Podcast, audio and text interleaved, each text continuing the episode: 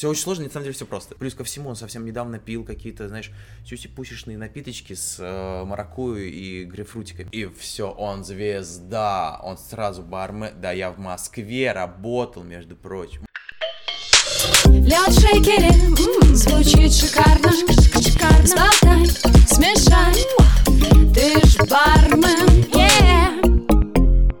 Всем привет, это подкаст «Ты бармен», меня зовут Яна Айдарова, и сегодня у меня в гостях замечательный человек, барменджер коктейльного бара Shortlist Books and Spirit, давнишний товарищ Ренат Мухрудинов. Ренат, привет.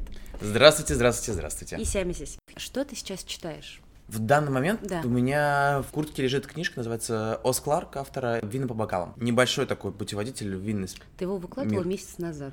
Я все проблема? пытаюсь его дочитать, честно. Она же легко читается, ну вообще за сутки просто ее так и все. Читаю уже действительно где-то в течение полутора месяцев. И я ее читаю отрывками, заново где-то перечитывая, что-то вспоминая. Ну, очень много информации новой для меня, потому что вина для меня был темный лес. Когда вот сейчас мы начали работать с винами, я просто, что так сложно, так много информации, и приходится вот как-то больше, больше, больше, все чаще, точнее, возвращаться назад и заново открывать. Что-нибудь интересное уже для себя Да, что Взял? вино на самом деле просто. Делать умный вид и знать по три сорта из каждой страны. А если мы говорим не про профессиональную литературу, а про художественную? Или ты не фанат этой истории? Сейчас я не читаю художественную Мгм. литературу, да. Сейчас у меня еще в аудиокнигах, кстати, висит на закладке книга про дофамин. Настолько она висит там давно, что я забыл, как она называется. Ничего страшного. Но в этой книге очень прикольно и круто автор рассказывает, что такое дофамин, откуда растут его ноги, и что такое гормон ожидания, и почему мы всегда хотим больше. Ты сейчас его испытываешь? Да, конечно. Прилив, это связано с чем именно? Тут много разных моментов, много факторов. Шорт-лист, проект, в котором сейчас работаю, вот он как раз-таки и подзаряжает меня в этом плане. Потому что вот я понимаю, что сейчас будет что-то новое. Сейчас мы стартанули, сейчас мы раскручиваемся, сейчас мы запустим новую карту, сейчас у меня будет у ребят новый конкурс, ребята будут кататься, вот сейчас будет все круто, все хорошо, еще лучше, еще, еще, еще. Потом то же самое с конкурсами происходит. Участие в конкурсах такой тоже прям хороший прилив вот этого гормона, что вот сейчас я отправлю заявку, что будет, порвем, ворвемся, зайдем, и будет клево. У меня, кстати, вопрос по поводу конкурсов. Мои, во-первых, поздравления с тем, что ты занял первое место на, на первом этапе. Это можно считать первым этапом? Такой, давай вот называть полуфиналом. Да, хорошо. Это Да, по- полуфинал ну, Диаджо Резерв Здесь, Спорт. знаешь, я бы не стал говорить первое место, я бы все-таки говорил в топ-8, Мгм. потому что что означает в данный момент первое место? Что просто за эти три дня из вот этих ва- 24 людей, которые там были, по баллам лучше всего проявил себя я. Но это всего лишь вот ситуативно именно в эти три дня. Это не означает, что я круче всех. Я лучше выложился именно вот в этих трех днях. Вам уже дали задание Нет. подготовки? Нет. Нет. Только вы узнаете только летом. Да, а, мы узнаем утрированно там за две недели до буткемпа, и сейчас такое время подготовки, когда ты готовишься абсолютно ко всему, ты пытаешься понять, что тебе надо делать, как тебе надо делать, выстраиваешь какие-то планы, еще что-то, еще что-то. Но ты готов морально? Да. А если честно? Я вижу. Ну, люди не видят, они голос так слышат. А. Да, на самом деле я прям готов идти до конца, прям настроен решительно. Я уже третий год, да, третий год пытался попасть в финал, да, и вот сейчас я про- прошел финал, и поэтому все, как бы я прошел, и я не собираюсь сдаваться и так далее, так далее. Все, нет, ребятки, я дальше до конца. У тебя просто ты участвовал достаточно в большом количестве конкурсов, и везде ты входишь в финал или в топ-3 чаще всего. Но вот чего-то чуть-чуть не хватает. Как ты думаешь, с чем это было связано? Ты же в любом случае анализируешь свой опыт. Ты совершил работу над ошибками. Много раз об этом думал. Действительно, получалось так, что там, не знаю, ты второй, проходит тройка, ты четвертый. Вот, вот всегда не хватает. Не попадание в актуалии, наверное, современные. Это вопрос не баланса напитка, Мгм. это не вопрос э, владения языка, это вопрос именно концепции и идеи. Идея Слушай, а как, как тогда понять, что твоя идея устаревшая или ок, это сейчас в тренде? Я считаю, что если тебе кажется, что идея крутая, она тебе нравится, то нужно ее развивать, просто нужно подумать, как ее правильно донести. Возможно, это второй вопрос, что иногда не идея не дотягивает, а ты не раскрываешь ее до конца и не доносишь мысль так, как ты хочешь. Поэтому ты прописываешь, переписываешь текст, всегда его по-разному рассказываешь, ты еще что-то делаешь с этой идеей, чтобы ее развернуть максимально, чтобы разжевать ее и положить судьям в рот. И они скажут, а, да, все, понятно, теперь я понял. А как понять, что это та или не та идея? Не знаю, нужно следить за трендами, нужно всегда, я, по крайней мере, всегда в основу кладу какой-то личный опыт, какую-то свою идею, и идею не такую, что, о, мы такие крутые, давайте это сделаем. Нет, ну, что-то серьезная, глобальная какая-то, ну, философско-риторическая, возможно, мысль. С другой стороны, ты можешь также спокойно усложнить слишком э, Да, концепцию это- напитка. То есть взять какую-то большую тему проблемы отцов и детей, очень условно. И вот все такие, ну да, но это сложно. Вот именно идея, вот Но она очень крутая, ты ее классно донес. Они такие, «М-м-м, нет. хорошая идея всегда должна быть простой. В этом вся сложность. Ты должен что-то очень простое, но очень круто рассказать и круто сделать. Проблема отцов и детей — это крутой вопрос, это интересная идея, это хорошая история. Как ты ее преподнесешь, смотря. Да, это можно быть нудно, это может быть слишком серьезно, это может быть, наоборот, слишком как-то по-юношески и очень... э, Наивно. Да, наивно. Но вот как-то нужно это сделать так, чтобы эта идея, которую ты посылаешь, нашла отклик не только в тебе, не только в в людях, которые смотрят, не только в твоих друзьях, но и в судьях. И в судьях не только российских, но еще и зарубежных. А вот тут уже начинаются обычно загвоздки, потому что, ну, 60-70% наверное, идей каких-то, они все равно так или иначе связаны с нашей ментальностью. И донести иностранцу, что вот у нас это так, а в мире это вот так, То есть напиток должен быть интернациональным. интернациональным. Он должен, идея твоя должна быть настолько просто разжевана и настолько упрощена, что она Ну, могла бы всё- применяться всё в каждом регионе. до нас. Да, но у тебя есть возможность переосмыслить. Мир развивается, все придумано абсолютно. Придумать что-то новое в данный момент, ну, блин, это реально очень тяжело. Прям слишком сложно, я считаю даже. Но при всем при этом у тебя каждый день нарастает на миллион каких-то факторов. Вокруг нарастает еще миллион То факторов. есть, условно, ты можешь привести актуальный пример, хотя это будет не новая тема. Да, да, Про но- это имеешь в виду? Да, то есть смотри, взять последний вар-класс. Моя философия, которую я все три дня говорил о том, что хайбол это новые тики. Хайбол и тренд, но хайбол и старые напитки. Ну Напиток возвращается. Нового, что можно придумать нового? Я делал все эти три дня хайболы, но у меня были содовые с такими тропическими акцентами. У меня было содовое сингапурского слинга, зомби, майтая. По сути, хайбол переосмысленный в том плане, что люди, ну, осно- основная идея какая всех этих напитков, перемысли- переосмысление самого слова хайбол для гостя. Гостю сейчас, когда мы говорим, вот пей водка сода, это круто, он стоит и говорит, я не понимаю, что это такое. Потому что он не в 18 там, 19 веке живет. У него другие реалии вокруг. Он больше путешествует, он больше продуктов потребляет. У него другие рецепторы. И поэтому ему хочется более какие-то интересные сочетания, яркие вкусы. Плюс ко всему, он совсем недавно пил какие-то, знаешь, сюси-пусишные напиточки с э, маракуйей и грейпфрутиками. Соответственно, ты должен дать ему какой-то новый опыт, но на базе старого. Придумать новое нельзя, но взять что-то старое и трансформировать его в новое можно. Бар Solution. Ты сейчас проходишь э, Да, я школу. записался в э, алгоритм успешного выступления, на курс алгоритм успешного выступления. То есть, подожди, у Бар Solution есть несколько курсов, я правильно понимаю? Да, в общем, я давно наблюдаю за школой. Мне интересно было, я, если честно, на первый этап, я даже думал на, для начинающих барменов податься, потому что, ну, базу нужно знать, нужно ее повторять, а повторение мать учения. Ну и то, что для кого-то может быть да, очень это просто и элементарно. понятно, а ты такой «Э, смотришь, думаешь, что?» Ого, а вот это-то мы упустили, оказывается, в свое время. Школа Релаба безумно крутая, и я сейчас очень рад и счастлив, что я когда-то ее прошел, и у меня в голове там вот это есть базе знаний. Но все равно хочется иногда какие-то базовые вещи перечитать, узнать, поспрашивать. Ну, то есть всегда нужно что-то заново изучать. И я сначала смотрел на начальный курс для новичков в этой индустрии. Потом был курс для продвинутых барменов, на который я честно прошляпил предзаказ, а потом как-то так сложилось, денег не, не было. Вот все всегда не вовремя. Очень крутой курс. Я поговорил с ребятами, кто участвовал. Они говорят, блин, очень клево, очень интересно. Я смотрю, все выкладывают в сторис, что они делают. И ты понимаешь, что там задействованы реально самые важные темы, которые сейчас там в 75% баров востребованы. Это там кларификация, ферментация, то, что ты можешь изучить сам, конечно, но есть выжимка, которую ребята заранее подготовили, и они вот ее как раз-таки разжевывают, показывают и дают. Я вот поэтому записался на алгоритм успешного выступления. Как раз это был анонс в декабре перед ворк-классом. Я думаю, так, по предзаказу, дай-ка я урву себе этот курс. И все, и вот сейчас мы проходим, ну, я могу сказать, что... Сколько осталось? Недель? Прошел только первый урок, сейчас идет второй этап, и, блин, ну это не история про то, что эй, эй, вот вам маленький мастер-классик, и все, послушайте и запишите, и скиньте какую-то фоточку. Нет, задания реально сложные, задания реально интересные. Ты можешь чуть-чуть приоткрыть завесу тайны? Я скажу в общих чертах, задания построены таким образом, что акценты делаются на те вещи, о которых ты не задумываешься, когда ты подаешь заявку на конкурс. Например. Например, история маркетинга, пирамида бренда, пирамида Минта, способы сторителлинга. Есть огромное количество литературы на русском языке, на английском языке, которая есть, которую ты можешь прочитать, для себя что-то выбрать и сам бесплатно своими силами обучиться. Но Ребята действительно заряжают? Они, Или да, то есть ты понимаешь, ум- что на самом деле... интегрировать? Да. Просто ребята сделали выжимку из всей этой литературы, они ее, грубо говоря, проглотили, переосмыслили и выдали в том формате, в очень понятном, в четком. Смотришь видео уроки, понимаешь, что тебя хотят и что нужно делать. Потом садишься и думаешь, нифига себе, как это интересненько. А вот с этой стороны я не подходил никогда к конкурсу. Вот на этот аспект, вот на этот момент я никогда не думал о том, что помимо духа бренда, например, нужно еще и ценность бренда, о ценности бренда поговорить и подумать. И что, исходя из ценности бренда, стоит выстраивать какой-то там определенный кусок своего выступления.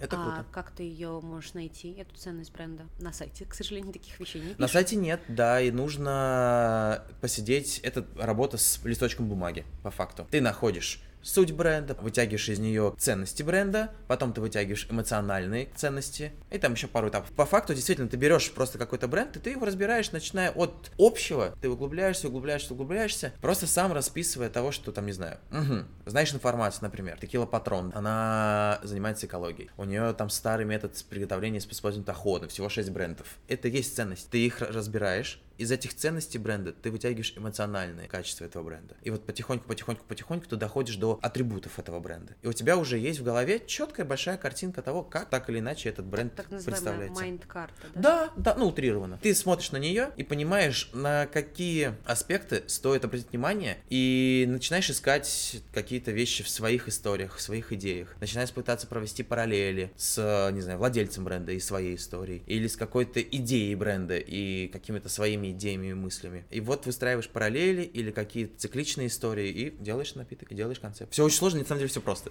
За ночь, конечно, такой не подготовишь. Это да. За день до дедлайна. За день дедлайна нет. А вот за день и час, да.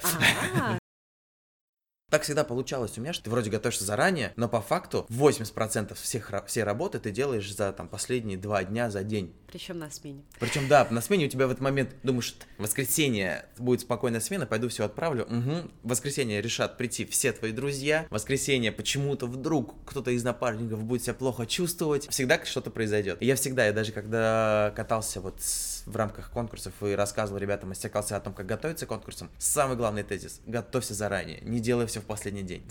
Я все делаю в последний день практически. Зато мозг начинает выдавать крутые идеи. Но это не значит, что я сижу, знаешь, 6 дней ничего не думаю даже об этом, а на седьмой день типа, все, погнали, надо с самого начала начинать думать. Нет, ты 6 дней думаешь, на седьмой день ты берешь и жестко все реализуешь в темпе. Но это очень нервно, Как, стрессово. как, как ты думаешь, сколько дней действительно нужно на подготовку? Или недель? Или Смотря к чему. Смотря что требуется, грубо говоря, от тебя на выходе. Если тебе нужно сделать концепт с фотографией, с видео, с историей, то ты можешь делать это за сутки, но это будет собрано на коленке, это будет очень некрасиво.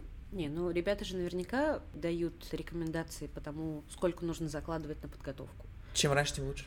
Вчера. Да, это мое любимое слово. Нужно было еще вчера. Только как тебе приходит какой-то тулкит, какие-то задания, все, ты прям с этого момента начинаешь готовиться. Составляешь планы, расписание и так далее, и так далее. Потому что, по крайней мере, в Москве вот я с этим столкнулся очень сильно, что если ты не составил себе график дел, которые ты хочешь делать, то ты просто начинаешь теряться и путаться, потому что их очень много, ритм бешеный. Я думал, в Казани быстро. Блин, нет, здесь еще можно выдохнуть на пару часов и заново ворваться. В Москве почему-то так не получается, и поэтому ты для того, чтобы всегда оставаться в курсе и всегда действовать какому-то плану, тебе нужно именно прописывать. Не держать в голове, что типа, ну вот завтра я вот сделаю это. Нет, у тебя должен быть листочек на неделю расписанный. Когда ты просыпаешься, и ты уже проснувшись, знаешь, что сегодня ты делаешь вот это, вот это, вот это, у тебя прям это прописано, и ты следуешь по этому. Это скучно. Кто-то скажет, что ну а как же сумбурность? Ну блин, это продуктивно.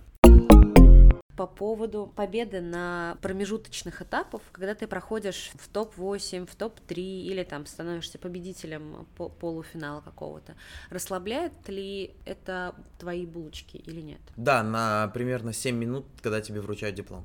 А потом они, наоборот, сжимаются еще сильнее, потому что тебе нужно подтвердить. Есть следующий этап, где ты уже не имеешь права опрофаниться. Это вот особенно касательно первого места на каком-то промежуточном этапе. У меня так с форклассом сейчас получилось. Все, первое место, и все вокруг говорят, о, да ты... Я всем говорю, это топ-8, ребят, это не первое место. Типа, нет, да ты же первый по баллам, ты это лучший из тех, кто был там. А это же люди, которые будут и на финале с тобой. И все, и ты уже не можешь как бы на финале занять восьмое. Потому что, ну, ты уже сделал однажды это. Тебе нужно просто это повторить. Есть ли у тебя какие-то лайфхаки варке, чтобы не булочки не разжимались в этот момент. К тому же такой долгий. Еще месяца четыре точно нужно постоянно готовиться, надо что-то придумывать, накидывать постоянно какие-то идеи, чтобы у тебя они быстро сработали, да, в нужный необходимый момент. Опять же, какие-то заготовки, проработки, чтобы ты понимал, что да, это работает, это не работает, и уже когда будут непосредственно этапы, то ты уже знаешь, из чего выбирать, или что точно не нужно пробовать, или какую-то технику не нужно Да, пробовать. есть один самый главный лайфхак, это команда. Я считаю, что победа любого бармена в, в любом конкурсе это не победа конкретного бармена, это победа команды. Даже ворд-класса, Даже где ворд-класса, даже лично. Да, но команда тебе всегда помогает. Абсолютно всегда. Вот особенно ворд-класс, мне кажется. Это настолько обширный срез знаний, что действительно в подготовке к этому конкурсу ты обращаешься там к людям, которые лучше тебя разбираются в ферментации, людям, которые лучше тебя разбираются в спид-миксе, те, которые лучше разбираются в сторителлинге. Команда это не только люди, которые работают с тобой в баре. Это еще и люди из каких-то других профессий, с которыми ты знаком, там, не знаю, ораторское искусство, да, актерское мастерство, психологи. То есть, ну, это большой пул людей на самом деле, из которых ты постоянно к себе какие-то знания подтягиваешь. Если у тебя нет таких людей, то довольно сложно готовиться к конкурсу. Всегда в этой всей команде есть один человек, который раз в неделю к тебе приходит, ну, по крайней мере, так работает, он выстебывает тебя, что ты нифига не готовишься, и типа, ну, все, что ты, ну, все, что ты прошел, все, расслабился. И ты начинаешь такой, типа, не, нифига, сейчас, все, давай, все, заново, погнали, делаем, делаем, делаем, делаем, делаем. Но тоже, видишь, очень важный момент, что должны быть люди, которые тебя подпинывают, и должны быть люди, которые тебе поддерживают. поддерживают и расслабляют, и помогают отвлечься. Нельзя 7 дней в неделю, 24 на 7 готовиться. Ты к финалу просто скажешь, не хочу, все. Ты просто перегоришь, сгоришь, и это будет неинтересно тебе больше. А если бы ты потерял интерес, то ты уже не выложишься так, как ты мог выложиться на самом деле. На конкурсе нужно выкладываться на 105-110%. Говорят, это невозможно, но нужно всегда делать чуть больше, чем ты обычно делаешь. И если тебе не интересно, то ты будешь просто делать, как делаешь всегда. И все, ничего нового ты не родишь, не выдашь. Ты год назад переехал в Москву. Мгм. Почти, почти ровно год Ровно год назад. Ровно год Вот сегодня, кстати. А, класс. Москва сильно тебя поменяла за этот год или нет? Да, сильно или нет, это сложный вопрос, но то, что поменяло, это однозначно. Теперь я по-другому отношусь ко времени, я по-другому строю свою работу, теперь меньше проявляю эмоций. Яна просто знает, что в баре я был самым главным э, принцесской, и если что-то меня не устраивало, я очень резко высказывался, потому что работа есть работа, ребят, все, погнали, делаем. А сейчас осталась идея та же самая, но уже без повышенных тонов. А ты не думаешь, что это просто возраст, ты просто вырос? Ну, то есть ты просто повзрослел и понял, что не всегда так работает. По То крайней не- мере, не это мне показала. Москва Мгм. больше. Это показала Москва. Потому что в Казани это работало, и поэтому я как бы и не особо-то менялся. Я приехал в Москву, это абсолютно другие люди. Это действительно другая ментальность даже, другие какие-то отношения между людьми. И ты начинаешь по-другому с ними общаться. В основной своей массе ты должен просто быть более самостоятельным. Если здесь действительно все тебе готовы помочь, и ты спустя какое-то время, абсолютно все, я сейчас смотрю за ребятами, которые в Казани, вот мы там вчера общались, да, со всей командой, все в Казани на подсознательном каком-то уровне, возможно, понимают, что им готовы помочь. Все, абсолютно, вокруг. И они это воспринимают как должное. Приехав И в это как раз Москву, расслабляет. да, это расслабляет. И ты такой, типа, вы мне не помогаете, какого фига вы мне не помогаете? Ну-ка, давайте это сделаем. В Москве ты должен более аргументированно говорить людям, почему нужно сделать так, чтобы они тебе помогли. То есть, если здесь больше эмоций работало, то там нужно прям реально фактами кидать. Мы Люди- сейчас говорим про денежную мотивацию какую-то? Или нет, эмоциональную ту же самую мотивацию, какую-то взаимопомощь, еще что-то. Почему это тебе нужно? Помоги мне, пожалуйста, потому что для тебя это будет тоже хорошо. Ты должен каким-то образом подойти к человеку и наладить с ним контакт так, чтобы он тебе помог. Всем все равно. Если ты не обратился, то к тебе никто не подойдет и не скажет, давайте помогу. У всех своих дел навалом. Нужно подходить и говорить, привет, помоги мне. Алло, здравствуй, можешь, давай встретимся, давай обсудим, у меня есть вопросы. Ты начал просить помощи? Да. А до этого ты этого не делал? До этого Полагался я себя? делал ее, знаешь как, до этого я делал внутри команды, внутри какой-то маленькой кучки людей, потому что здесь мы все такие прям очень близкие, ты вот обращаешься к этому человеку, потому что ты знаешь, что он это умеет делать, и то, то, то, то, то. Сейчас Ну, я начал... правильно, по-моему, нет? Да, Ну, это круто, ты да, но, если но сейчас я начал делать это не только внутри команды, а я начал еще извне людей вытаскивать.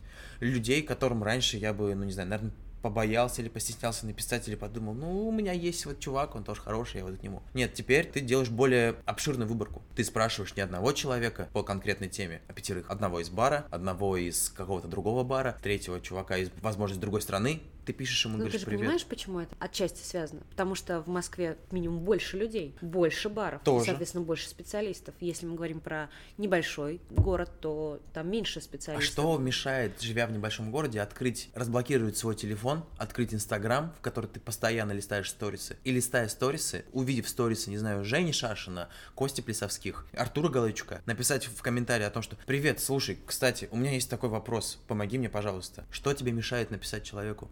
То, что человек посмотрит и скажет, что за, Ни один человек что это за вопрос? мне еще не ответил так. Абсолютно все люди, кому я писал, а я в последнее время писал очень много людям, я даже звонил, все готовы помочь. Возможно, не сегодня, возможно, он прочитает сообщение послезавтра.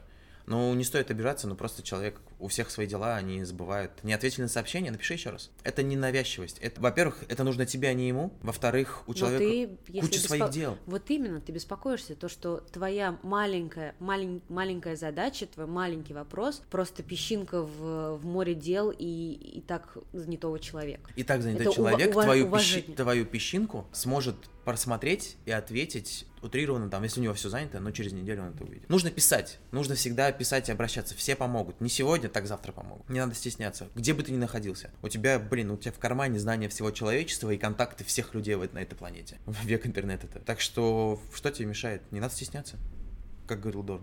А он плохого не посоветует. А Как ты относишься к людям, которые вернулись в свой город из Москвы или Санкт-Петербурга? Нормально, хорошо.